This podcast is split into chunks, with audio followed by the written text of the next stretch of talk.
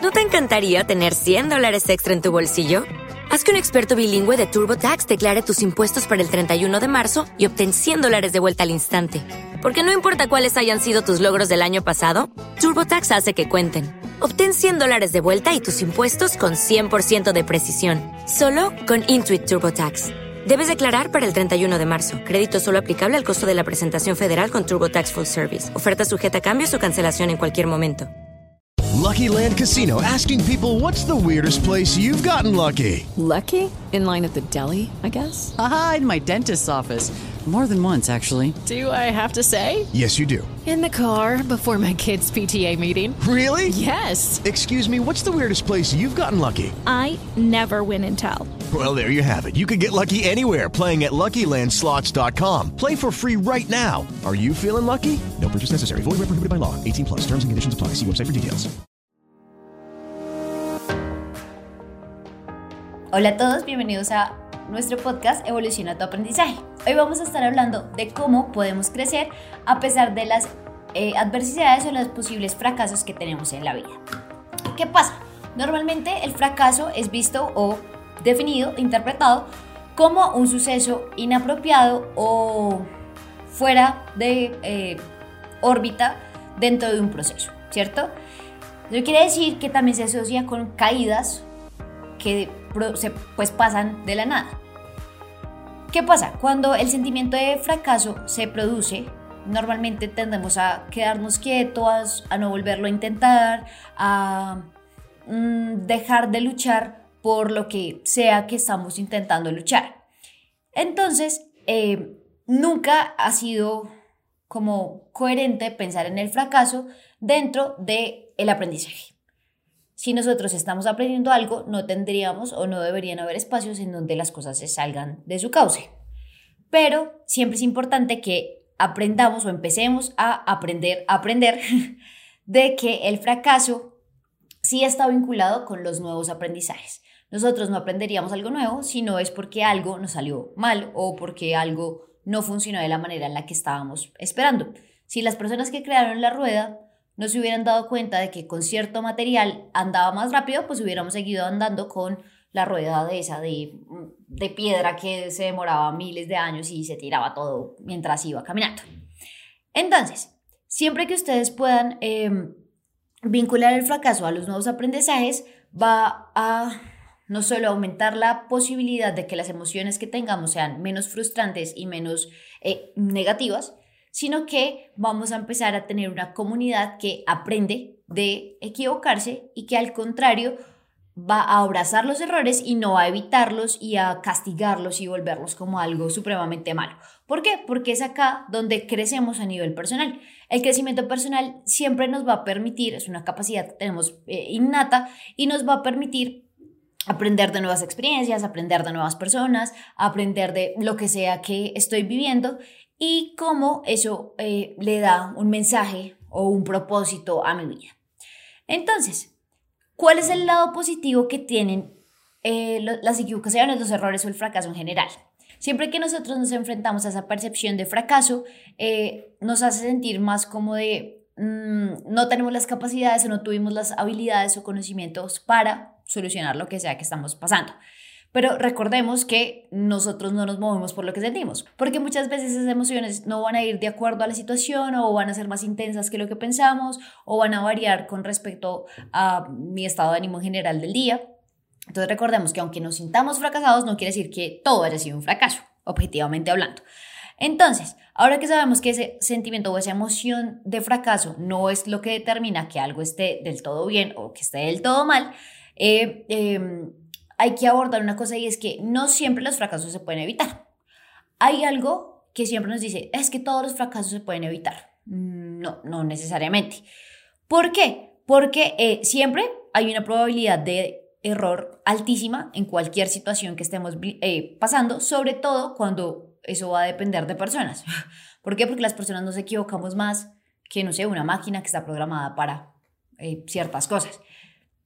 Entonces, eh, hay un autor o una persona que habla mucho del liderazgo y que habla mucho de eh, cómo aprender y cómo crecer de los errores, nos plantea que eh, lo que nosotros debemos hacer frente al fracaso es cambiar todo nuestro mindset, ¿cierto? Toda la mentalidad que rodea el fracaso y dejar de verlo como un enemigo y al contrario empezar a verlo como un aliado.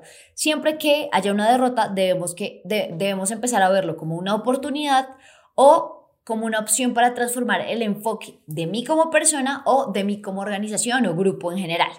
Entonces, eh, Henry Ford, el dueño, o bueno, el creador de toda la gama de, camionetas y de carros Ford, siempre planteaba que eh, el fracaso siempre va a ser una oportunidad de éxito. ¿Por qué? Porque eh, es lo que me va a dar pie para que con mayor habilidad o con mayor inteligencia o con mayor responsabilidad yo asuma un nuevo aprendizaje y por ende un nuevo resultado. Detrás de esa afirmación siempre va a haber eh, o va a estar tapándonos un poco el concepto de resiliencia. ¿Qué, ¿Qué, es resiliencia? La capacidad que tienen los objetos de volver a su estado natural a pesar de ser espichaditos. Básicamente, en términos muy generales. ¿Qué pasa? Esa capacidad de resiliencia siempre nos va a permitir eh, crecer realmente si nosotros hacemos ciertas cosas. ¿Cuáles esas cosas? Lo primero es que asumamos que la vía al éxito no es una sola vía, sino que hay muchas opciones para llegar al éxito, tampoco es directa y mucho menos va a ser sin obstáculos. Entonces, si bien yo voy a conseguir el objetivo, no siempre hay un solo camino y eh, no siempre voy a poder eh, hacerlo de manera perfecta sin saltarme algo, wow, todo súper wow. Lo siguiente es que capitalizar el aprendizaje de, que viene de cada uno de los fracasos se tiene que hacer porque si yo ya tuve una equivocación, debería realmente, o sea, no puede como pasar desapercibido, que es lo que a veces pasa cuando lo negamos, bueno, algo salió mal, pero no importa que salió mal, más bien eh, sigamos adelante. No, si yo me quedo en, ok, salió mal esto, ¿por qué salió mal esto? Por tales y tales cosas. Ok, la próxima vez, ¿cómo voy a hacer para que se disminuya la probabilidad de que ocurra algo similar a lo que está pasando? La tercera es que siempre debemos mantener presente que eh, cuando nosotros tenemos mucho miedo a fracasar, nos, quedamos quietos, ¿sí? Como, ay, no, yo más bien no lo hago porque me voy a equivocar, ya más bien no. Y pues siempre he dicho algo y es, cuando tú empiezas a hacer algo, tienes el 50% de posibilidad de que salga bien y el 50% de posibilidad de que salga mal. Hablando de posibilidad como una variable dicotómica que solo tiene un sí y un no, ¿cierto? 50% para sí, 50% para no. Pero en el momento en el que tú no haces algo, pues toda esa posibilidad se va al no.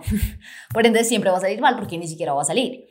Entonces, si el miedo te paraliza, el miedo al fracaso te paraliza, pues estamos en un lugar en el que no, definitivamente no es el mejor para ti, para la organización o para el grupo en donde estés.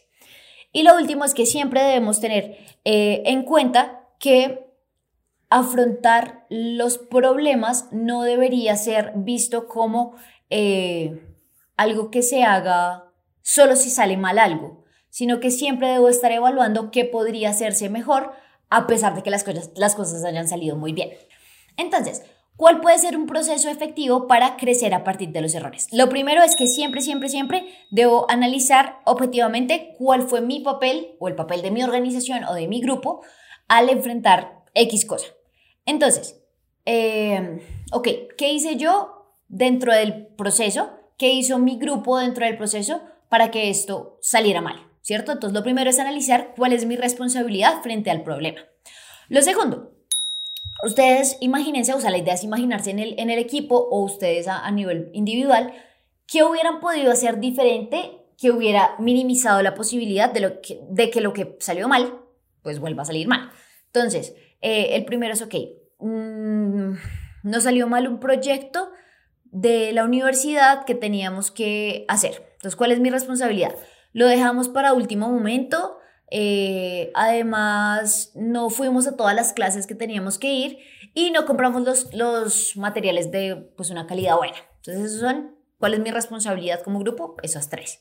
Ahora, ¿qué hubiera sido diferente? No, si hubiéramos entrado a las clases tendríamos más conocimiento y si hubiéramos eh, empezado antes, si se hubiera dañado el proyecto, pues hubiéramos tenido tiempo de mejorarlo. ¿Listo? Entonces, cuando empezamos a mirar, ok, es posible que esa secuencia de eventos que provocó, o sea, yo lo hubiera podido disminuir con una sola acción. Sí, empezarlo antes. ¿Sí? La tercera, descubra qué fue lo que lo impulsó a usted a no hacerlo o así hacerlo. En este caso, ¿qué fue lo que hizo que usted eh, empezar el trabajo tarde. No, que estaba muy confiado en que iba a acabar. No, que tenía muchos trabajos de otras áreas y pues este era más, más sencillo. No, que las personas no quisieron hacerlo y entonces nos, nos, nos dio pereza y lo dejamos pasar. ¿Por qué? Porque siempre yo mirar qué fue lo que me llevó a tomar esa decisión y cómo disminuir el riesgo más adelante de tomar esa decisión otra vez.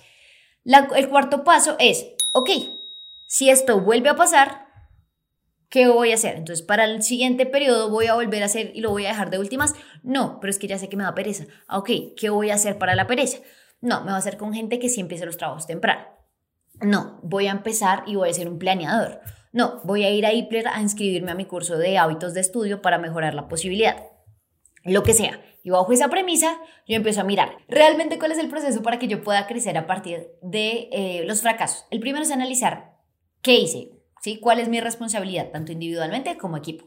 La segunda es mirar, ok, en la secuencia de cosas que pasó, cuando yo echo para atrás la, la memoria, ¿qué hubiera podido hacer diferente? Ok, si yo hago esto diferente, acá definitivamente hubiera pasado algo distinto. Ok, ahí el tercer paso es analizar por qué hice lo que hice. Ok, esto me lleva a tales y tales cosas. ¿Por qué? Porque ahí tengo las posibles soluciones. Y la cuarta es eh, cómo eh, voy a implementar esta vez. ¿Sí? Entonces, listo, esta vez no me va a pasar porque voy a empezar a solucionar diferentes problemas. Entonces, si llego tarde a todos lados, mi responsabilidad es que estoy llegando tarde a todos lados. ¿Qué hubiera hecho diferente? No, eh, hubiera dejado la ropa lista. Ah, ok. Entonces, si yo hubiera dejado la ropa lista, eso hubiera implicado que eh, llegara más temprano. Ok, ¿por qué no lo hice anoche? No, porque me dio mucha pereza y me quedé dormida. Entonces, solución. La próxima vez voy a eh, dejar la ropa lista desde que llegue a la casa, porque entonces eso va a hacer que yo ya no me eh, encame y al no encamarme, pues no me va a dar pereza de que al otro día no se me haga tarde. Entonces, siempre debo cumplir esos cuatro pasos para poder crecer dentro de o a pesar de fracaso. No siendo más, ustedes recuerden visitar nuestra página web www.ipler.edu.co slash biblioteca virtual y ahí van a poder mirar nuestro curso de hábitos de estudio del que hablé ahorita y cualquier otra cantidad de cursos que tenemos para ustedes y que les va a ayudar un montón para los posibles fracasos que están enfrentando. Así que como siempre, recuerden visitar nuestras redes sociales, dejarnos los comentarios en, eh, en este podcast o en cualquier otro de los espacios para que sepamos qué cosas les gustaría hablar y qué les gustaría que empecemos a abordar. No siendo más, los dejo que tengan un feliz día.